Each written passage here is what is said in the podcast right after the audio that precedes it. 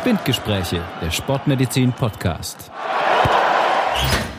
Herzlich willkommen zu einer neuen Folge Spindgespräche, der Sportmedizin Podcast. Heute besprechen wir ein heikles Thema, nämlich das Thema Doping. Mit mir zusammen wird das heute Dr. Johannes Kirsten besprechen. Johannes ist ja nicht nur mein ärztlicher Kollege in der Sportmedizin Ulm, sondern auch Anti-Doping-Beauftragter des Landesruderverbandes Baden-Württemberg und daher qua Amt sozusagen perfekt geeignet, das Thema mit mir zu besprechen. Grüß dich, Johannes. Hallo, Achim. Johannes, erzähl mal, wir haben ja neulich schon mal ganz locker beim Mittagessen zusammen mit dem Chef über das Thema Doping gesprochen, woher das eigentlich kommt und ich habe da unwahrscheinlich viel Neues gelernt. Vielleicht kannst du uns da nochmal so einen kurzen Abriss geben.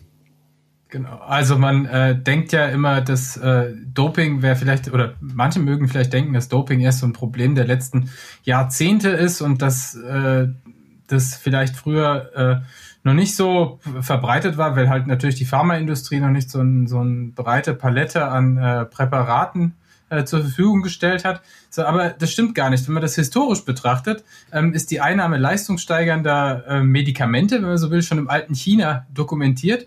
Ähm, und zwar hat man da auch aus Ephedra sinica, das ist so eine äh, Krautpflanze, ähm, ein Extrakt hergestellt, ähm, steckt schon im Namen, was da drin ist, Ephedra, ne? Ephedrin, da kommt das her, eine aufputschende äh, Substanz, die wir heute auch noch kennen und das eben schon im alten China dokumentiert. Wenn man dann ein bisschen so in die Worthistorie des Wortes Doping zurückgeht, ähm, dann findet man die erstmals schon 1889 im English Dictionary und äh, da ist sie beschrieben als eine opiumhaltige Mischung, die man Pferden gegeben hat, um sie zu dopen. Ähm, Einfach damit die Pferde beim Pferderennen beziehungsweise auch beim Springreiten äh, weniger Schmerz äh, empfinden und man die sozusagen mehr ähm, schinden kann und da eben in dem Zusammenhang erstmals das Wort Doping ähm, aufgetaucht. Das, also so alt ist das Wort, 1889. Und ähm, naja, dann sind wir ja auch schon in dieser Zeitspanne, wo sozusagen der ambitioniertere Sport dann äh, mehr und mehr ähm, im Entstehen ist. Also ich meine, klar, im 17., 18. Jahrhundert gab es das ja in, in, in dem Sport im Sinne, wie wir das heute kennen, eher noch nicht. Ähm, spätes 19. Jahrhundert geht es dann ja los und dann ja auch wieder eben mit der Neubegründung der Olympischen Spiele ähm, bekommt der Sport dann plötzlich einen ganz anderen Stellenwert. Und erstmals so thematisiert im Zusammenhang mit den Olympischen Spielen wird das Problem Medikamentenmissbrauch im Sport 1937 bei einem äh, Meeting des Internationalen Olympischen Komitees. Vorher findet man zu Doping oder gar Anti-Doping eigentlich so gut wie nichts. Ja, so, so alt ist das. Wenn man so will. Und ähm, ja, dann äh, eigentlich, ich bin ja der Anti-Doping-Beauftragte und ähm, man denkt ja auch immer, dass das Anti-Doping schon, schon immer da gewesen wäre. Ähm, was denkst du dir, Achim, seit wann wird überhaupt kontrolliert oder seit wann interessiert sich überhaupt jemand dafür, was Sportler so machen, um ihre Leistung zu steigern? Boah, das ist echt eine gute Frage. Also grundsätzlich. Jetzt mal aus deinem Gefühl heraus, wie alt denkst du ist diese ganze Geschichte? Also du meinst jetzt die, die Dopingkontrollen und so? Ja, Dopingkontrollen und äh, dass man da danach guckt und so. Also ich würde es mal einfach aus der, aus der Hüfte heraus schätzen, vielleicht, dass man so um den Bereich nach dem Zweiten Weltkrieg vielleicht darum angefangen hat. Könnte ich mir jetzt vorstellen. Also ich überlege gerade, wann so die ersten Dopingsünder bekannt sind, aber mir fällt jetzt gerade kein Name ein. Aber das würde ich einfach mal so aus der Hüfte rausschießen. Gut, das ist aus der Hüfte raus eben. Ich habe ja gesagt, 1937 hat man da mal über das Problem zumindest bei einem Meeting diskutiert. Ähm, dann kam der Zweite Weltkrieg. Dann äh, es hat das Problem natürlich äh, erstmal in den Hintergrund gedrängt. Äh, Im Zweiten Weltkrieg selber weiß man ja auch, äh, wurden ja auch leistungssteigernde Substanzen, eben auch das Ephedrin und äh, Pseudoephedrin, äh, um jetzt mal zwei zu nennen, eingesetzt, äh, um die Soldaten aufzuputschen. Also Panzerschokolade war das doch, oder? Panzerschokolade, ja, genau, genau. Genau, das ist die Panzerschokolade, weil eben diese Amphetaminpräparate eben das Amphetamin war ja zu dem Zeitpunkt auch schon künstlich synthetisiert verfügbar, soweit ich das weiß. Und ähm, diese Amphetamine helfen dir ja über einen langen Zeitraum relativ simple Tätigkeiten ähm, immer weiter durchzuführen, also halt auch über lange Zeiträume wach zu bleiben, den Panzer zu fahren, letztlich deswegen Panzerschokolade oder ähm, Göring-Pillen gab es, glaube ich, auch, also in der, in der Luftwaffe hieß das so. Und ähm, ja, dann ja, war der Zweite Weltkrieg vorbei, der organisierte Entschuldigung, vor allem auch, ja? glaube ich, gegen die Angst ist es doch auch eingesetzt worden im Zweiten Weltkrieg, ne? Die genau, auch gegen, ja. Genau. Und gegen die Müdigkeit. Ja.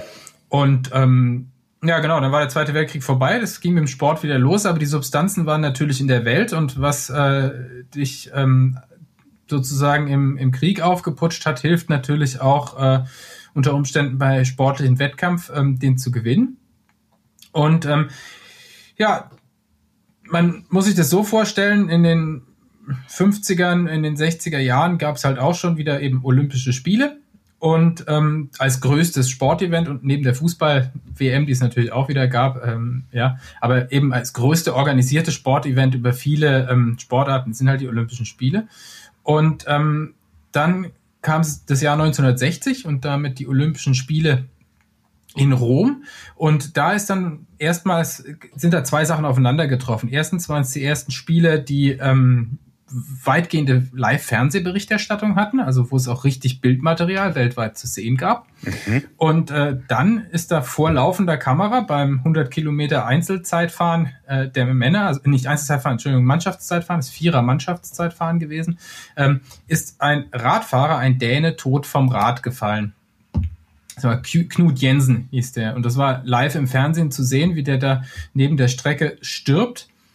Und äh, der hatte Strichnin genommen um eben dieses äh, Zeitfahren besser bestreiten zu können. Also ein, ein Herzmedikament letztlich.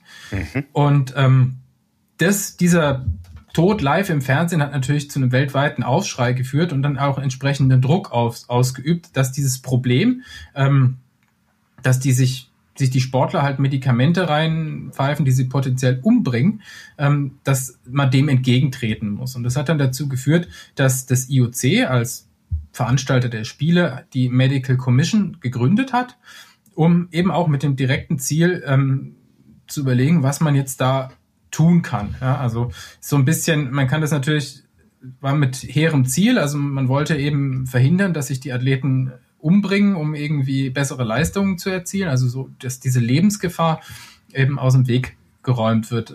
So ein bisschen, manche haben natürlich auch salopp formuliert, ne, wenn du erstmal nicht weiter weißt, gründe einen Arbeitskreis.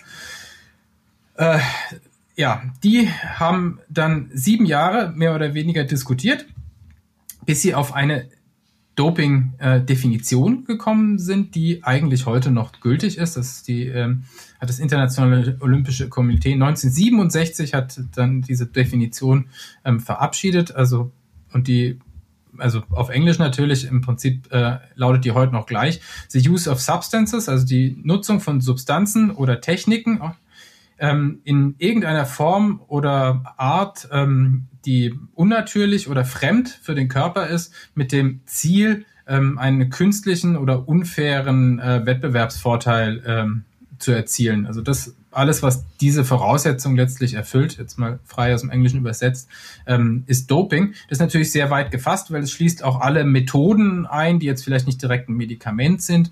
Ähm, genau, Substances und Techniques eben. Und damit ist diese Definition heute noch gültig, aber die ist eben von 1967 ähm, und genau rechtzeitig zu den äh, Olympischen Spielen 1968, wo es dann erstmalig ähm, Dopingkontrollen bei Olympischen Spielen gab. Wie hat man denn eigentlich und, raus äh, Entschuldigung, ja. Johannes. Wie, ja, sag. wie hat man denn eigentlich rausgefunden, dass der Radfahrer, der dort 1960 verstorben ist, Strichnin im Blut hatte oder das konsumiert hat?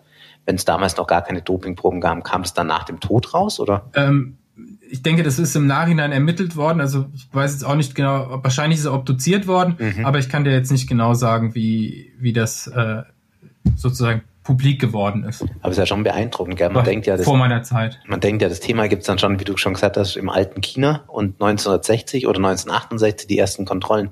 Ist eigentlich praktisch fast nichts, ne? Ist ja gar kein altes Thema eigentlich. Genau, also ist eben ein Wimpernschlag, aber man darf ja auch nicht vergessen, dass der Sport ist ja nicht organisiert wie ein Staat mit einer Polizeibehörde oder ähnliches. Ja, es gibt dann eben die Sportler treffen sich aus aller Herren Ländern bei den Olympischen Spielen. Ähm, mit völlig auch völlig unterschiedlichem kulturellen Hintergrund und das IOC ist ja erstmal äh, das Olympische Komitee, das die Spiele ausrichtet und jetzt nicht sozusagen äh, äh eine Anti-Doping-Polizeibehörde, ähm, die dann kontrolliert, ob alles sauber abläuft. Ne? Das muss sich erst entwickeln und ähm, diesen Druck hat es halt dann auch gebraucht, dass halt äh, da öffentlichkeitswirksam was passiert ist, ähm, damit man halt auch die die Notwendigkeit so sieht, dass dass da was passiert. Aber was Aber jetzt sind wir 1968 eben mit den ersten Dopingkontrollen und jetzt denken wir 1968, naja, ähm, die Analytik ist natürlich noch nicht so weit, wie sie heute ist. Ne? Das heißt, äh, so viele Substanzen und Dinge, die man sich so einnehmen kann, kann man auch zu dem Zeitpunkt dann noch gar nicht nachweisen. Und man hat sich da eben, weil es ja auch nicht nur da zu Todesfällen gekommen ist, äh, vor allem erstmal auf diese Amphetamin-Derivate konzentriert. Weil die eben zu plötzlich einen Herztod führen können. Mhm. Okay, das heißt, man, hat, ja, man hat erstmal nur geschaut, was überhaupt nachweisbar ist, ganz pragmatisch. Ja, man muss natürlich pragmatisch ja. sehen. Äh, ähm, und jetzt der erste Dopingfall äh, bei Olympia in der Geschichte 1968. Welche Sportart und welches Präparat? Was denkst du? Oh, das ist spannend. Also, also okay, gut. Sportart ist schwierig, aber du hast ja schon was, gesagt, was hat er wohl konsumiert? Es, es, du hast ja schon gesagt, Amphetamine nah, waren nachweisbar. Also ja, ja, also wäre das naheliegend. Das ist jetzt ein bisschen, ist ein bisschen gemein, weil du hast mir ja schon verraten. Aber ich glaube, wenn ich es richtig im Kopf habe, war das tatsächlich Alkohol. Bei einem, ah, warte, die Sportart habe ich nicht mehr so perfekt ähm, parat. War das bei einem Hammer-Diskuswerfer, irgend sowas oder Sport nee. oder Kraftsport? Es, genau, es ist moderner Fünf Fünfkampf. Also ah. ähm, Hans Gunnar Lilienwall äh, beim modernen Fünfkampf äh, mit zwei Bier erwischt. Okay. Alkohol stand damals auf der Dopingliste und ähm, das hat, wurde ihm zum Verhängnis. Du sagst und das damals? war dann eben der erste. Steht's, genau. Steht's heute wäre es, nee, nur in bestimmten Sportarten. Können wir später noch drauf kommen. Ah, okay, interessant.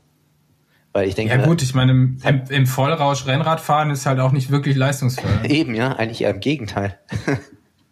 Ja, genau. Okay. Und, genau, und äh, man muss ja erstmal, aber da siehst du schon wieder so, so ein Problem, ne? Ich meine, damit eine Substanz oder eine Methode verboten werden kann, nach unserer Doping-Definition muss natürlich auch klar sein, dass sie leistungssteigernd ist.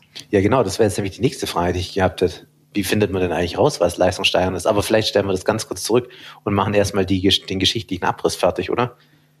Jetzt waren wir 1968 ja, genau. beim ersten Dopingsünder mit Alkohol. Wie ging es denn dann weiter? Wann kommt denn dann endlich mal so die Anti-Doping-Polizei WADA oder sowas ins Spiel? Oh, das wird, das wird noch sehr, sehr lange dauern. Also wir haben jetzt ja äh, schon gehört, wer es Anti-Doping oder wer, sag ich mal, Doping überhaupt definiert hat, das war das Internationale Olympische Komitee. Das hat ja erstmal mit äh, Regierungen von Ländern oder mit Sportorganisationen auch direkt nichts zu tun. Also du musst ja überlegen, ne? Das IOC richtet nur die Olympischen Spiele aus. Aber gilt Und die, ähm, was da sonst noch an Wettkämpfen läuft, ja, also Weltmeisterschaften, vielleicht Europameisterschaften in x-beliebiger Sportart, ist durch äh, nicht durch Regeln des IOCs in irgendeiner Form reglementiert. Also gibt es ja dann Sportverbände, wie jetzt eben zum Beispiel den Deutschen Ruderverband oder es gibt den ähm, Weltruderverband oder eben den Weltleichtathletikverband und so weiter. Das ist ja wieder ein völlig anderes Feld. Die organisieren ja ihre eigenen Wettkämpfe und für die gilt diese Definition ja erstmal nicht. Also die können ja immer noch völlig andere ähm, Dinge tun. Ähm, so richtig interessant wird es dann natürlich erst, wenn es, weil die Olympischen Spiele natürlich so wichtig sind, wenn die Teilnahme an Olympischen Spielen eben voraussetzt, dass man diese Regeln auch auch anerkennt. Und ähm, also muss man halten wir einfach mal fest, diese der Anti-Doping-Kampf die Initialzündung ist eben, sind eben, ist, kommt vom Olympischen Komitee und äh, setzt sich dann fort. Und ähm, dann kann man zum Beispiel mal so nächster Meilenstein, nächste Olympischen Spiele, so kann man ja erstmal in vier Jahreszyklen denken. Mhm. Und 1972 die Spiele in München, Deutschland. Ne, ähm, da gab es dann immerhin schon 2000 Dopingproben. Also wurden immerhin mal 2000 Bo Dopingproben genommen. Und 1976 für die Spiele in Montreal hat man auch erstmals anabole Steroide verboten. Das war eben, habe ich ja vorher schon gesagt, man hat sich ja zuerst auf diese mutmaßlich ähm, herztot machenden Präparate konzentriert. Ja. Also äh, vor allem auf die Amphetamine eben. Und ähm, hat diese anderen Sachen, die noch so gemacht werden, äh, erstmal ignoriert, weil die bringen ja keinen um. Vielleicht müssen wir ganz Und, kurz an der ähm, Stelle erklären, was anabole Steroide überhaupt sind oder was das bedeutet. Genau, das sind einfach äh, Hormonpräparate letztlich, ähm, also die sich von den Steroidhormonen sozusagen ableiten. Das bekannteste dürfte das Testosteron sein. Ja. Aber es gibt natürlich ganz viele äh, Varianten davon oder Vorstufen oder also heute der pharmakologische Baukasten gibt da ganz, ganz viel her. Ja. Also okay, jetzt sind wir die Liste ist eh meilenlang. Wenn du, wen das interessiert, der kann auf die, die Verbotsliste äh, sozusagen bei der NADA oder WADA angucken und äh, wird äh, aufgrund der vielen Seiten Präparatenamen ähm, dann äh, sozusagen aufgeben, das auswendig zu lernen. Aber WADA das und ist NADA. einfach eine ganze Gruppe. WADA und NADA Nee, die gibt's ja immer noch nicht. noch nicht. Ja, gibt's immer noch nicht, genau. Genau. Und wir sind auch immer noch an einem Zeitpunkt, wo nur im Wettkampf getestet wird. Ah, okay. Das heißt, im Training und Also- so weiter wurde damals noch gar nicht getestet. Nee, wer hätte es denn machen sollen? Stimmt, aber sag mal, haben die dann nur bei Olympischen Spielen auch getestet oder gab es es dann auch schon bei, bei Weltmeisterschaften, Europameisterschaften, die Tests damals? Zunächst ja, aber eben dadurch, dass das IOC ähm, halt diesen Hebel hat, wenn ihr nicht äh, sozusagen unsere Regel übernimmt, dann dürft ihr nicht mitmachen. Äh, hat sich das schon relativ schnell durchgesetzt, also Okay. zumindest in Wettkämpfen zu testen. 1989 dann kam der Meilenstein, also jetzt sind wir ja wirklich schon, das ist ja erst 31 Jahre her, ähm, kommt der Meilenstein, der kommt diesmal nicht vom IOC, sondern von der vom Weltleichtathletikverband und die führen erstmals out of competition, also ähm, Trainingstests ein, also dass tatsächlich auch außerhalb des Zielwettkampfs, wie vielleicht der Weltmeisterschaft, Dopingkontrollen stattfinden. Das ist bis 89 nicht passiert. Warum ist das überhaupt wichtig? Naja, aber kann ja einfach viele Präparate, also klar, Amphetamine, wenn man von der Seite aus kommt und das so denkt, dann ist, wirken die natürlich leistungssteigernd im Wettkampf. Ne? Äh, aber wenn man jetzt zum von der Seite anabole Steroide oder andere Wachstumshormone, was auch immer denkt, dann ist es ja was, was dir im Wettkampf nicht den akuten Vorteil bringt, sondern dir vor allem den, über, zum Beispiel über den Muskelzuwachs im Training Vorteile bringt. Also du kannst natürlich dann oder man könnte dann ja äh, quasi, wenn sowieso nur alle Jahre bei Zielwettkampf sozusagen kontrolliert wird, kannst du ja unterm Jahr völlig unkontrolliert machen, was du, was der, was man sozusagen möchte. Und ähm, muss nur sicherstellen, dass man am Zielwettkampftag nicht mehr, nicht mehr positiv ist. Ne? Das ist schon ein Problem. Also Doping auch heute passiert überwiegend im Training und nicht am Wettkampftag, weil du natürlich durch mannigfaltige Methoden zum Beispiel nachhelfen kannst, ähm, dass du schneller regenerierst, mehr Muskel aufbaust und so weiter. Also quasi Doping ist halt außerhalb des Wettkampfs hochinteressant, um härter trainieren zu können, zum Beispiel. Und man hat natürlich stellenweise auch die analytischen Probleme mit, mit dem Nachweis. Ne? Das ist natürlich auch immer schwierig. Genau. Also und äh, klar, im Wettkampf selber weiß ja inzwischen auch jeder, dass er kontrolliert wird, wenn er gewinnt. Ja. Ne? Das ist ja schon Grundsatz, ja. Also der Sieger wird ja sowieso kontrolliert. Okay, aber wir machen so langsam Fortschritte. Jetzt haben wir schon die Trainingskontrolle. Was passiert? Genau, jetzt haben wir die Trainingskontrolle und jetzt äh, brauchen wir halt äh, dann doch mal jemanden, der das weltweit regelt und das hat allerdings dann immer noch bis 1999 gedauert und das finde ich immer wieder bemerkenswert, dass die Welt-Anti-Doping-Agentur, die man irgendwie so, also als gegeben hinnimmt, heutzutage im Jahr 2020, eigentlich erst 1999 gegründet wurde. Wahnsinn, ja. Und zu diesem Zeitpunkt gab es auch nur zwölf olympische Verbände. Also klar, also jeder olympische Sportart ist ein olympischer Verband sozusagen. Also zwölf olympische Verbände, die out of competition, also Trainingskontrollen durchgeführt haben. Nur zwölf. Wie viel gibt es denn insgesamt? Alle anderen noch nicht. Dass man das so einordnen kann? Ähm, jetzt bin ich gerade ein bisschen überfragt, wie viel es bei den aktuellen Olympischen Spielen sind. Ich glaube, es sind 32 olympische Sportarten. Okay, also etwas weniger als die ändert sich Hälfte. ja immer ein bisschen. Ja, stimmt, kommt Genau. immer mal was dazu oder gefällt weg, ja. Genau. Okay, krass, Also 1999. bitte nicht drauf festnageln von den Hörern. Ich lasse mich da gern korrigieren, aber ich müsste jedes Mal nachgucken. aber ich glaube, wir können festhalten, dass nur ein Bruchteil oder ein geringer Teil tatsächlich dann mitgemacht hat am Anfang. Genau, es hat erstmal, äh, ist natürlich auch eine, darf man jetzt auch nicht nur vorwurfsvoll sehen, ähm, ist natürlich auch eine Frage von Ressource. Mhm. Ne? Olympische Sportarten sind ja nicht alle notwendigerweise reich. Stimmt, ja, gibt es ja viele Sachen, die man gar nicht so auf dem Schirm hat, gell? Ja, genau, weil auch Anti-Doping kostet Geld und muss man sich Geld kosten lassen. Also es muss einen Stellenwert haben und dann, ähm, um das auch durchzuführen, ne? weil ich meine, irgendjemand muss die Tests machen, die Analytik und so weiter. Also so ganz einfach ist es ja nicht. Aber Ja. Johannes, als es dann 99 die Weltdoping, äh, die Welt-Anti-Doping-Agentur sozusagen, die WADA gegründet wurde, hat die dann schon die Funktion von einer Dopingpolizei übernommen oder was war zunächst mal deren Aufgabe? Oder war das vielmehr so ein zahnloses Na gut, die hat erstmal, äh, die erste Aufgabe der WADA ist letztlich mal auch ein einheitliche Regelwerk zu schaffen. Also das mit der Gründung ähm, geht jetzt erstmal die Erarbeitung des Regelwerks, nämlich was ist verboten Mhm. ne? und ähm, wie muss, müssen Kontrollen ablaufen, wie muss das, also es ist ja alles bis ins Detail geregelt, welche Rechte hat der Athlet, wenn eine positive Probe, ja, du, jeder kennt A und B Probe, ja, Ja. und sowas. Ähm, aber das muss ja alles geregelt sein, wie der Ablauf ist, wie das Management von, von positiven Ergebnissen ist und so weiter. Ne? Also man braucht erstmal dann ein Regelwerk, auf das man dann wieder alle Sportverbände, ne? die Welt-Anti-Doping-Agentur ist keine staatliche Institution, sondern ist eine NGO letztlich, ja? ähm, also eine Non-Governmental Organization. Und ähm, also haben die jetzt erstmal von 99 bis 2003 äh, den verbindlichen WADA-Code, also die erste Auf Ausgabe des WADA-Codes ähm, erarbeitet. Und ähm, im Prinzip war die Akzeptanz dieses Codes, also man musste dieses Regelwerk, da, wo dann halt auch absolut definiert ist, was ist ein Anti-Doping-Verstoß, was, äh, wie müssen die Tests ablaufen, was für Standards müssen die Labore erfüllen, die die Tests auswerten und so weiter. Also das ist einfach, da steht richtig viel drin. Ähm, und die Akzeptanz dieses Codes war dann eben auch Voraussetzung für die Teilnahme an den Olympischen Spielen in Athen 2004. Also ein Weltsportverband, 2004. Wahnsinn, ja. genau, Weltsportverband, der dieses Regelwerk nicht akzeptiert hätte, der hätte nicht mit seiner Sportart, also wäre die ganze Sportart aus den Olympischen Spielen 2004 rausgeflogen. Also das ist natürlich ein enormes Druckmittel. Ne? Wir sind jetzt im Jahr 2004. Ähm, der olympische Sport hängt hier schon lange an den Fernsehgeldern letztlich oder an den, an den, an der Öffentlichkeitswirksamkeit olympischer Spiele. Also die Olympischen Spiele sind ja für so gut wie alle Sportarten, außer jetzt vielleicht Fußball, Radsport und wenige andere Ausnahmen, die mir jetzt gerade erstmal gar nicht einfallen, ähm, sind das, ist das die wichtigste Bühne. Also Ja. Also gerade für eben zum Beispiel, wie oft schaust du dir sonst äh, vielleicht mal Turnen an oder äh, Turmspringen oder ja. Ja, ist schon das- so, ja. Das sind Sportarten, die man Genau. alle vier Jahre wieder neu entdeckt. Genau, genau. Deswegen ist, war das natürlich das Druckmittel per se.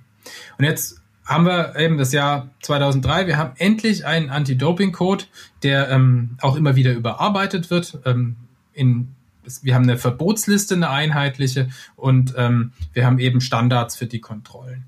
Und jetzt haben wir noch ein letztes Problem. Ähm, die Welt-Anti-Doping-Agentur ist natürlich nicht die Polizei. Das heißt, ähm, sie hat natürlich nicht äh, die Rechte oder die, die Möglichkeiten, die eine, äh, die die Polizeigewalt hat. Also du darfst ja auch nicht, was jetzt Ermittlungen angeht oder sowas. Ne? Es gibt Kontrollen, wenn jemand positiv getestet wird, ähm, wird er sanktioniert durch die entsprechenden, also ist festgeschrieben, wie lange er gesperrt wird. Ähm, es gibt eine Sportgerichtsbarkeit, wo er Berufung einlegen kann. Das ist alles geregelt. Aber das ist alles äh, innerhalb der Sportgerichtsbarkeit. Also du, du hast dann eben noch nicht die Möglichkeiten, die Polizei hat, wie ähm, bei Verdacht Telefone abzuhören oder was auch immer für Eingriffe in die ähm, Privatsphäre äh, gegen den Willen von Athleten und Betreuern zu machen. Und ähm, dafür braucht es natürlich ein, nationale Gesetze und die gibt's in vielen Ländern immer noch nicht. Ähm, in manchen Ländern gab es es früher und in Deutschland gibt es seit ta- 2015 ein Anti-Doping-Gesetz. Vorher konnte man im Prinzip Dopingverstöße nur auf Grundlage des Arzneimittelrechts äh, Polizei oder strafrechtlich verfolgen. Okay. Das ist 2015, jetzt sind wir äh, fünf Jahre her. Und äh, da können wir jetzt die Überleitung zu dieser Woche spannen. Also wir nehmen äh, am 17.01. auf. Äh, am 15.01. ist das Urteil im Aderlass-Prozess, der eine oder andere hat es vielleicht verfolgt, äh, gefallen gegen den Mediziner Marc Schmidt ähm, aus Thüringen, der äh, zu knapp fünf Jahren Haft verurteilt worden ist, auf Grundlage dieses Anti-Doping-Gesetzes. Das heißt, Doping ist tatsächlich jetzt aktuell kein Kavaliersdelikt mehr, so wie es in den Jahren vorher war. Genau, aber es ist das allererste Urteil auf dem Boden dieses ähm, Gesetzes von 2015. Wahnsinn, gell? Und jetzt sind wir im Jahr 2021. Krass. Aber was wir jetzt noch gar nicht erwähnt haben, die, wir haben jetzt über die WADA gesprochen, aber die NADA, also die nationale Anti-Doping-Agentur, seit wann gibt's die? Genau, die hat sich äh, in Deutschland letztlich dann äh, mit Verabschiedung des WADA-Codes ähm, gegründet. Äh, zwei, oder kurz davor, 2002, haben wir die NADA in Bonn gegründet. Und in einem ähnlichen Zeitrahmen sind halt auch in den anderen Ländern die nationalen Anti-Doping-Agenturen gegründet worden. Deren Aufgabe letztlich ist, ähm, den WADA-Code äh, auf nationaler Ebene umzusetzen. Okay, das ist echt spannend. Also die Geschichte des Dopings ist uralt auf der einen Seite und von der Kontrolle und den Reglementierungen und juristischen Konsequenzen extrem jung auf der anderen Seite. Ne? Genau, also es ist halt das, was mich auch bei der Recherche, erst, wo ich das das erste Mal alles äh, nachgelesen habe, schon fasziniert hat, ist, ich habe immer gedacht, naja, Anti-Doping-Agentur und sowas, es gibt schon immer oder es gibt halt schon länger, als ich irgendwie äh, bewusst wahrnehme, aber das ist halt überhaupt nicht der Fall. Also ich habe selber sozusagen 98 mit dem Sport angefangen und mir war nicht klar, dass es da noch keine Welt-Anti-Doping-Agentur gab. Aber das, äh, ja, ja, das ist schon, be so. schon beeindruckend. Aber wir haben jetzt ja schon viel über die Geschichte von Doping geredet. Vielleicht gehen wir mal, also was für Sportarten sind denn überhaupt vom Doping primär betroffen? Gibt es da irgendwie Sportarten, wo es sagt, die sind per se sauber? Oder gibt es nur dreckige Sportarten in Anführungszeichen? Kannst du da was dazu sagen? Ja, da kann ich schon, da gibt es ja auch äh, wunderschöne Studien zu. Also ähm, es gibt weder nur dreckige noch äh, Sportarten, für die man jetzt irgendwie die Hand ins Feuer legen würde. Also das kannst du so nicht sagen. Ne? Ich meine, wo Geld im Spiel ist und wo äh, Sport kompetitiv betrieben wird, äh, wird auch geschummelt. Ähm, man kann sich dem also diesem Problem der Fallzahlen, das ist nochmal so ein ganz eigenes Problem, weil es ist ja gar nicht so leicht, die Größe des Problems herauszufinden, also wie viel jetzt eigentlich gedopt wird. Ähm, wenn man jetzt da die Leute auf der Straße fragt, dann ist, kriegt man ja von, die sind sauber bis, ähm, die sind sowieso alle gedopt, kriegt man ja immer diese, diese Totschlagantworten. Und es gibt eigentlich ganz Fallzahlen Doping kann man sich ja zum Beispiel von der Seite nähern, wie viele positive Tests gibt es denn? Und das wird auch ähm, im Prinzip jährlich veröffentlicht und es wird auch jährlich veröffentlicht, auf welche Sportarten sich das verteilt, welche Präparate das waren und so weiter. Also gibt da schon ganz gute Daten. Es gibt auch eine Zusammen Übersichtsarbeit aus 2016 zum Beispiel, der mal die Fallzahlen im Doping von 2000 bis 2013 zusammen gestellt hat. Und zwar dann aufgeschlüsselt, habe ich das gerade vor mir, nach Nationen und äh, dann nach äh, auch Sportarten. Und ähm, im, in diesem Zeitraum 2000 bis 2013 äh, führende Nationen mit äh, etwa 130 äh, Anti-Doping-Verstößen war Russland, ähm, auf Rang 2 mit etwas über 80 die USA, auf Rang 3 schon Italien und Deutschland kommt immerhin schon auf Rang 5 mit äh, in dieser Zeitspanne 2000 bis 2013. Wenn man jetzt mal guckt, wie verteilt sich das? Ähm, ganz vorne ist die Leichtathletik, gefolgt vom äh, Gewichtheben, gefolgt vom Radsport und dann geht's äh, deutlich runter. Das darf man aber natürlich so jetzt nicht äh, interpretieren, dass das die schmutzigen Sportarten werden, sondern es sind natürlich wir erinnern uns, dass der Leichtathletikverband auch der erste war, der Out-of-Competition-Tests äh, durchgeführt hat. Das sind natürlich auch Sportarten, in denen viel getestet wird und in dem auch viele Nationen und viele Athleten teilnehmen. Ne? Das mhm. ist ja auch so. Ne? Es gibt ja auch viel mehr, ähm, in der Leichtathletik viel mehr Olympiateilnehmer, als es das vielleicht äh, eben, was weiß ich, äh, nehmen einen Triathlon oder sowas, wie viel da zu Olympia fahren. Das ist ja auch ein riesiger Unterschied. Einfach in der schieren Anzahl der Köpfe. Und ähm, wenn man, ist auch ganz interessant, wenn man sich überhaupt mal anguckt, wie viele ähm, Dopingproben positiv sind, ähm, dann äh, kommt man auf einen relativ konstanten Wert äh, von ähm, etwa 1,5 bis 2 Prozent der Dopingproben sind positiv. Würde man jetzt das ist ganz schön wenig, ne? Ja, genau, würde man irgendwie fast ein bisschen mehr erwarten. Allerdings habe ich jetzt auch Genau, und jetzt, also, ich kann ja auch sagen, ne, die Totalanzahl an Dopingproben im Jahr 2017, ähm, die habe ich gerade vor mir, sind 322.050 Proben, die man genommen hat. Davon waren 1,48 Prozent positiv. Krass. Also es waren 4.700 Proben. Wobei man ja einschränkend immer sagen muss, jedenfalls habe ich das bei der Vorarbeit auf dieses, diesem Podcast genannt, dass man mit der Analytik ja immer ein paar Jahre eigentlich hinterherhängt. Ne? Und jetzt praktisch auf Substanzen testet, die eigentlich schon gar nicht mehr richtig Verwendung finden. Genau, das ist natürlich eben, da kommen wir eben, wie, wie groß ist das Problem eigentlich? Wenn wir nämlich ja. jetzt nur diese rein Positivrate angucken, dann könnten wir sagen, das Problem ist ziemlich klein. Richtig, ja. Aber ich glaube, es ja. ist halt ein Trugschluss. Genau, das ist eben ein Trugschluss und man hat ja auch ähm, in verschiedenen Sportarten äh, durch Nachtestung von, von eben Proben auch von vergangenen Olympischen Spielen ja dann noch den einen oder anderen aufgedeckt. Ja, also eben die 2008er Peking-Proben sind ja noch bis vor kurzem immer mal nachgetestet worden. Da wurden ja nochmal Medaillen nochmal umverteilt. Ja, und ähm, also die Größe des Problems zu bestimmen ist gar nicht so einfach, weil es handelt sich um eine illegale Praktik und man kann jetzt nicht einfach hingehen und fragen, äh, machst du es oder machst du es nicht? Ja, das ist halt äh, das Problem. Und ähm, man kann natürlich schon hingehen und die Sportler fragen, also Fragebogendaten gibt's auch. Ja? Und ähm, da äh, kommt, wenn man das so im College-Sportbereich, also im ambitionierteren Amateursportbereich äh, macht, dann kommen Werte, hast du im Sinne von hast du schon mal zu Lebzeiten was eingenommen, zwischen 1 und 15 Prozent raus, also Riesenspanne. Mhm. Und dann gibt's so ähm, Techniken, die heißen Randomized Response Questionnaires, also das sind so, ähm, da werden die, das wird computergeneriert gemacht letztlich und da werden die Fragen, werden, ähm, wird es so sozusagen angelegt, dass man auf keinen Fall auf den äh, Befragten rückschließen kann.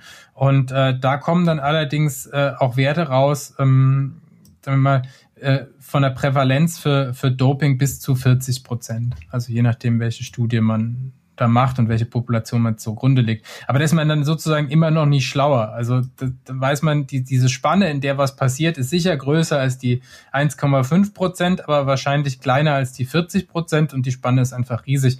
Und ähm, ganz cooler Ansatz, um das mal rauszufinden, ähm, war äh, eine Studie aus Aachen, die das Abwasser von Fitnessstudios untersucht haben. Also da geht es jetzt nicht ums okay. Abwasser von Spitzensportlern, sondern von Spitzen äh, von, von einfach von Fitnessstudios im Raum Aachen ähm, zu verschiedenen Tageszeitpunkten und die haben schon auch äh, relevante Konzentrationen ähm, von äh, anabolen Steroid, also von Steroidabbauprodukten, von Amphetaminen ähm, im Abwasser dann gefunden. Und zwar zu verschiedenen Tageszeiten verschieden viel. Also zum Beispiel Freitag von 14 Uhr bis 2 Uhr nachts war im Abwasser besonders viel. Ähm, Abbauprodukt von anabolen Steroiden und von Aufputschmitteln. Und ähm, eben dann wieder zurück zur Frage. Bogendaten, 10 bis 20 Prozent der Mitglieder deutscher Fitnessstudios geben zu, also in dieser Studie schon einmal Dopingsubstanzen eingenommen zu haben.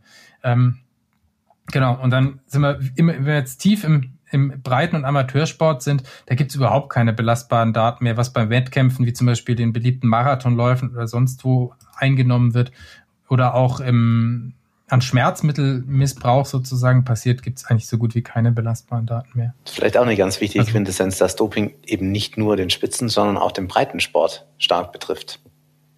Genau, also da hat, ist vielleicht auch das Unrechtsbewusstsein dann nicht, nicht, äh, nicht so hoch, wenn man ja irgendwie nicht das Gefühl hat, keinen zu betrügen. Und sicher ist der, der Schmerzmittelmissbrauch äh, im, im Breitensport das auch ein großes Problem.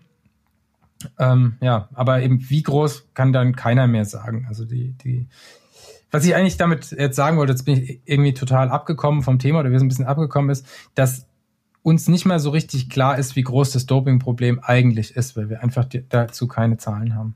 Also wenn man halt einfach nicht äh, wie bei einer Erkrankung messen kann, wie häufig kommt sie vor und ähm, sondern es ist einfach schwierig äh, überhaupt zu sagen, wie viel Doper es überhaupt gibt. Ja, das ist krass. Vielleicht mal eine ganz organisatorische Frage. Wie funkt, also wer ist denn überhaupt für die Durchführung von Dopingtests verantwortlich? Wie läuft denn sowas in der Praxis ab?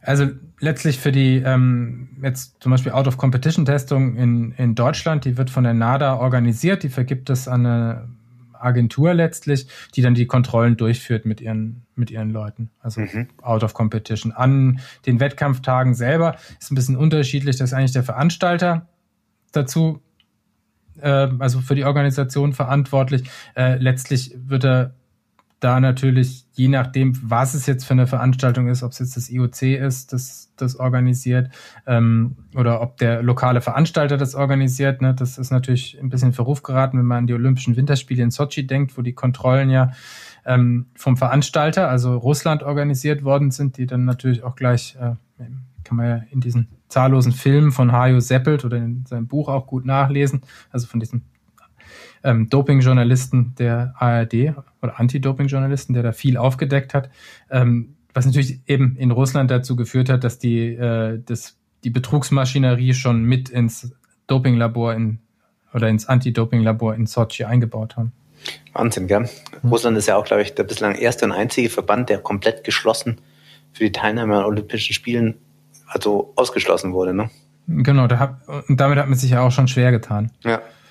Wenn man natürlich auch Sportler ja. trifft, die vielleicht nicht unbedingt gedopt haben, ja, aber das ist vielleicht auch wieder ein ganz genau, anderes da, Thema.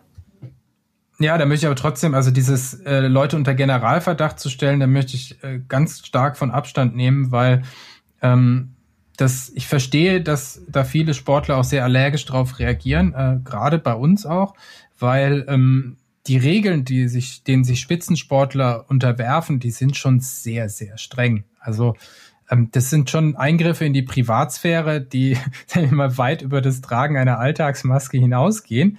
Und äh, die, die machen das mit. Also das eben, weil sie ja auch im überwiegenden Teil für sauberen Sport sind. Und das darf man einfach nicht vergessen, dass äh, A-Kader oder Olympiakader-Athleten einfach wahnsinnig stark kontrolliert werden, dass die ihren Aufenthaltsort jeden Tag äh, angeben, inzwischen App-basiert natürlich, dass die im Schnitt sagen wir, 10 bis 15 Mal pro Jahr auch kontrolliert werden, dass die an jedem Tag ein Zeitfenster von einer Stunde angeben, wo sie auf jeden Fall an einem bestimmten Ort erreichbar sind und so weiter. Also es gibt ja dann auch ähm, prominente Sportler, die gesagt haben, mir wäre es eigentlich lieber, ihr trackt sozusagen das GPS von meinem Handy, dann brauche ich eigentlich gar nichts mehr zu machen. Ihr wisst immer, wo ich bin. Ja, man ja. muss ja auch dazu sagen, das sind schon, dass diese Kontrollen jetzt, Kontrollen jetzt nicht unbedingt die Intimsphäre wahren sind, ne? Ja, genau. Also das ist halt einfach, ähm, da gibt's so einen lustigen Aufklärungsfilm auch bei äh, YouTube äh, von der NADA. Also gibt schöne Aufklärungsfilme zur Durchführung von Dopingkontrollen. Äh, können wir auch in den Shownotes verlinken. Ähm, und das ist halt einfach schon ein harter Eingriff. Jetzt stelle man sich vor, man äh, entscheidet sich äh, spontan, äh, vielleicht bei seiner Freundin zu übernachten. Ne? Das muss man angeben. Ja, ist krass, ja. Weil, ähm, wenn dich der Dopingkontrolleur nicht findet, ne, am nächsten Morgen, du hast woanders geschlafen, als du angegeben hast, dann ist es halt ein Misstest. Also ein verpasster Probenentnahme. Und das, äh, ja, dreimal verpasst innerhalb von einem Jahr, dann war's das, ja. Bist du auch gesperrt, genau. Ja, das sind halt Entschuldige. Also es sind einfach harte Eingriffe, will ich, will ich damit sagen. Also dass die da, dass man, wenn man dann immer so unter Generalverdacht gestellt wird, äh, da auch allergisch darauf reagieren kann, ähm, das verstehe ich völlig, weil die, die lassen schon sehr, sehr viel mit sich machen, um eben auch zu zeigen, dass sie sauber sind. Es gibt ja da eine ganz lustige Geschichte von Mike Tyson, der ja auch mal des Dopings überführt worden ist. Der hat ja geschummelt, das hat er im Nachhinein zugegeben, indem er eine Penisattrappe benutzt hat, um die Dope, also die Urinprobe abzugeben. Ja? Also Seitdem gibt es jetzt auch diese Spiegel und der Kontrolleur muss ja praktisch immer das genau. Geschlechtsteil genau, oder im Auge behalten, ja. Genau, also so eine Doping-Kontrollkabine ist, äh, kann man sich auch äh, Fotos angucken, ähm, ist äh, voll verspiegelt, so dass ähm, der Prozess der Probenabgabe durch den Kontrolleur äh, jederzeit einsehbar ist. Bei Erwachsenen, bei Jugendlichen ist nicht so. Wahnsinn, ja. Wollen wir vielleicht abschließen? Genau, und das ist ja schon, also ich meine, wieder, sind wir wieder bei Eingriffen in die Intimsphäre der Athleten, ne? das ist schon hart. Also vor allem, wenn du zur Dopingkontrolle ausgelost bist, dann stellt sich dieser Chaperon, wie er heißt, äh, der lässt dich nicht mehr aus den Augen, bis du das abgegeben hast. Und wenn du halt gerade nicht kannst, dann, ja, dann dauert es halt so lang, wie es dauert, bis du die Probe abgeben kannst. Ich, gerade Männer haben ja da manchmal Probleme dann damit. Aber vielleicht abschließend noch zwei Fragen. Zum einen, was ist denn überhaupt eine A- und B-Probe als erste Frage? Und die zweite Frage, die ich stellen wollte, was ist denn überhaupt ein, ein Biopass? Ja, das ist ja auch immer mehr in der Diskussion im Kampf gegen Doping. Ein was? Das letzte habe ich so Ein Biopass. Also ich meine diese Assozi Ach so, der, der, der Blutpass. Genau, der Blutpass. Ja. Du, genau, also äh, zur Frage 1 A und B-Probe. Ähm, es wird man nimmt, gibt so viel Urin ab, dass es auf äh, zwei Probenfläschchen verteilt werden kann, eine A und eine B-Probe. Die A-Probe wird unmittelbar analysiert und wenn die positiv ist, dann hat der Athlet oder hat jeder äh, Beteiligte des Verfahrens, Athlet, Verband ähm, oder auch die WADA, NADA, hätte das Recht, die Öffnung der B-Probe zu verlangen, ja, also dass auch diese analysiert wird.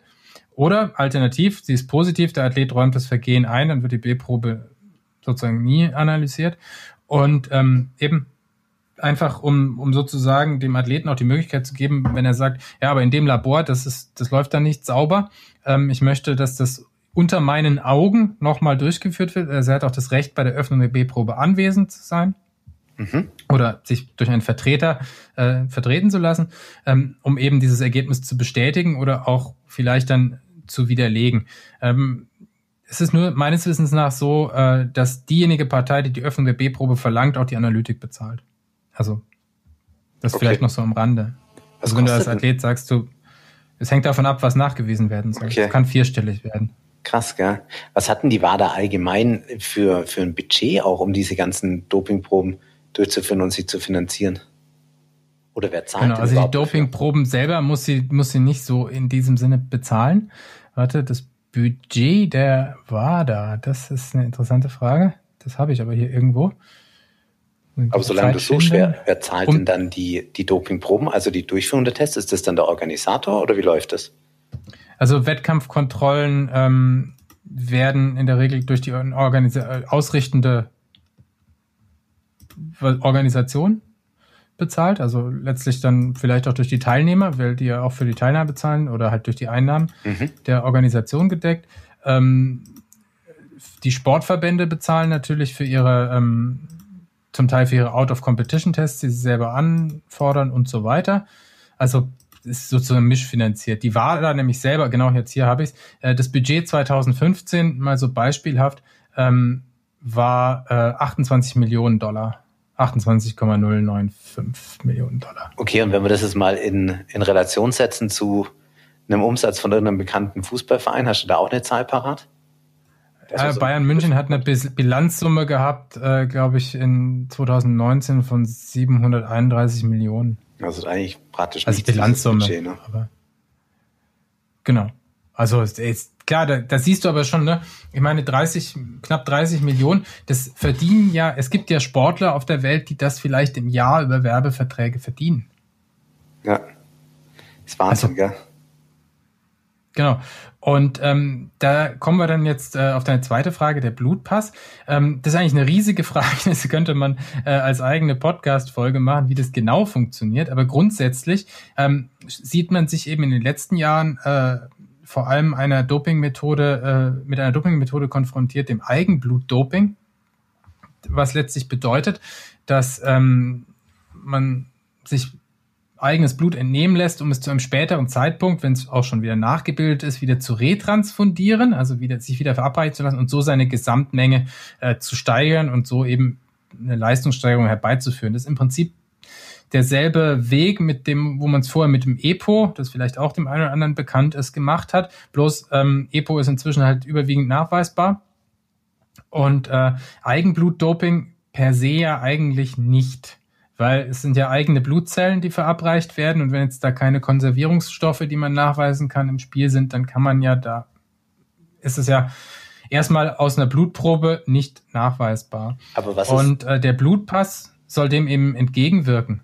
Mhm. Ja? Indem man Auffälligkeiten dann detektieren kann, gell? Diese genau, indem man dann halt Auffälligkeiten im Verlauf, also wenn das halt plötzlich hochginge, bestimmte Parameter, ähm, einfach detektieren kann. Ja? Also wenn man halt einfach ein Profil des Athleten vielleicht über mehrere Saisons schon hat, um dann einfach Ausreißer äh, letztlich bei bestimmten Parametern identifizieren zu können. Unser Zeug das Problem ist natürlich, dass es da jetzt auch nicht dieses ähm, sozusagen dieses äh, diese rote Flagge gibt. Also wenn eine verbotene Substanz nachweisbar ist, also wenn man jetzt in deinem Blut Testosteron künstlich hergestelltes nachweist, dann ist klar, Nachweis ist gleich Vergehen. Wenn man jetzt einen Ausreißer hat, dann weiß man ja erstmal nicht, wodurch ist der bedingt. Ne? Könnte ja auch sein, erstmaliges Höhentraining, was auch immer. Ja, also es ist so, ist deutlich schwieriger zu beurteilen, ob das jetzt ein Verstoß ist oder ob das nur eine Anomalie ist. Und das macht diesen Blutpass so schwierig und die Beurteilung davon halt auch so schwierig. Und ähm, deswegen ist das vielleicht nicht die schärfste Waffe äh, im, im Anti-Doping-Kampf. Sie erhöht natürlich den Druck und auf die ähm, Leute, die das äh, machen und verhindert wahrscheinlich übermäßige Anwendung bestimmter Verfahren. Also man kann halt nicht mehr so ganz extrem übers Ziel hinausschießen.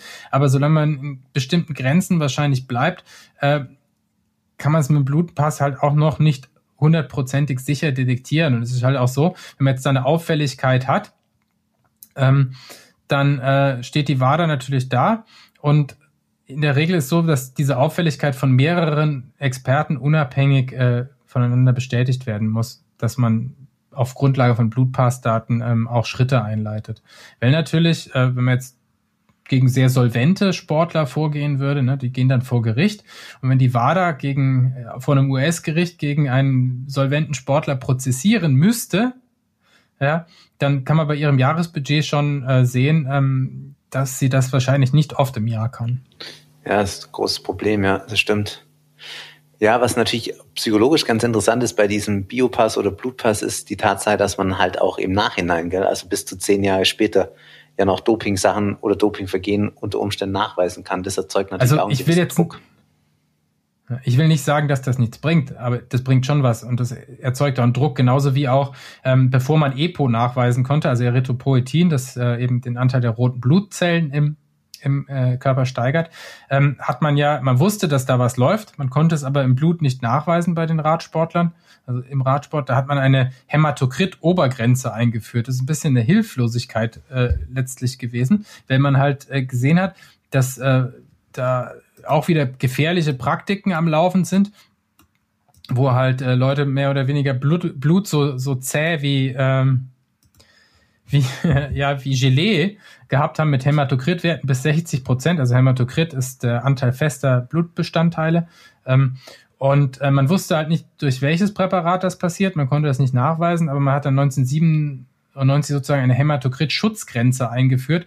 Und wenn man über 50 Prozent bei Männern oder 47 Prozent bei Frauen war, äh, Hämatokrit lässt sich sehr leicht messen, dann durfte man nicht an Start und wurde für zwei Wochen Schutz gesperrt. Einfach bisschen um halt so extreme Exzesse letztlich zu unterbinden, die halt äh, absolut gesundheitsgefährdend gewesen sind, ohne dass dann man natürlich jetzt nachweisen konnte, was die Substanz war, die dazu geführt hat. Also die ließ sich in der Analytik nicht nachweisen. Ja. Genau. Aber das hat dann auch, wie der Blutpass, halt dann auch erstmal die, die, die ärgsten Exzesse eingedämmt. Und das ist das, was er sicherlich tut.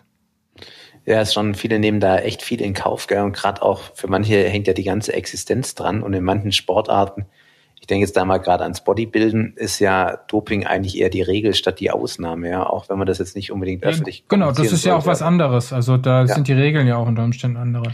Richtig, ja. Aber vielen Dank, Johann, das war ein, war ein richtig spannender Abriss. Ich glaube, über das Thema könnte man stundenlang weiterreden. Und was es da für Entwicklungen oder für Präparate gibt, vielleicht müssen wir halt tatsächlich nochmal eine zweite Folge machen. Aber zum Einstieg fand ich es jetzt richtig spannend und vielen Dank dir für die Vorbereitung. Ja, kein Problem, das, äh, genau, aber eben nochmal jetzt nicht am Sport verzweifeln und nicht glauben, dass der Anti-Doping-Kampf nichts bringt. Das bringt auf jeden Fall was. Und man sieht einfach weniger Exzesse und weniger, sag ich mal, schlimme Komplikationen, als man das früher gesehen hat. Und ähm, naja, wenn man jetzt, es gibt ja immer Leute, die sagen, ja, das ist der Kampf wäre sowieso verloren und äh, gebt das Doping frei. Also die Stimmen gibt's ja schon oder höre nur ich die. Ähm, aber wenn man das macht, dann äh, gibt man eigentlich den Sport auf. Wenn ich jetzt äh, wenn jetzt das Doping freigegeben werden würde, dann würde ich ja meine Kinder ja auch nicht mehr Sport machen lassen. Also das ist ja völliger Wahnsinn. Wollen wir irgendwelche, ähm, sag ich mal, pharma-gedopten äh, Mutanten anschauen beim Sport oder wollen wir halt äh, versuchen, das sauber zu halten? Und ich glaube schon, dass man da einiges tun kann und dass auch das Anti-Doping-Gesetz da was bringt. Ja, das ist das Entscheidende, ja. Sport ist ja manchmal schon so ein bisschen. Ja, und man darf es einfach nicht aufgeben. Also ja. für den sauberen Sport. Und ja, viel lebt natürlich auch von der Illusion und vielleicht weiß man auch gar nicht, wie viele tatsächlich gedopt sind oder vielleicht sind auch viel weniger gedopt, als man denkt. Aber insgesamt finde ich auch, es ist ein lohnenswerter Kampf, auch wenn man das Gefühl hat, man ist immer einen Schritt zu spät. Genau, auch wenn man das Gefühl hat, man würde hinterherlaufen, aber wenn ja. man, ich meine, wer aufgibt, hat sowieso verloren. Ne? Das, das stimmt. Äh, muss man schon so sagen. Das ist ein gutes Und eben auch äh, diesen von Generalverdacht sollte man einfach Abstand nehmen, weil halt der Kontrolldruck auf die Sportler und viel, die ab, überwiegende Mehrheit möchte auch einfach saubere Wettkämpfe. Der ist enorm und äh, ja, genau. Aber man darf halt nicht aus, äh, nicht aufhören, die schwarzen Schafe zu suchen. Absolut, ja, ist ein schönes Schlusswort. Vielen Dank, Johannes, war richtig spannend und bis zum nächsten Mal. Bis zum nächsten Mal. Ciao.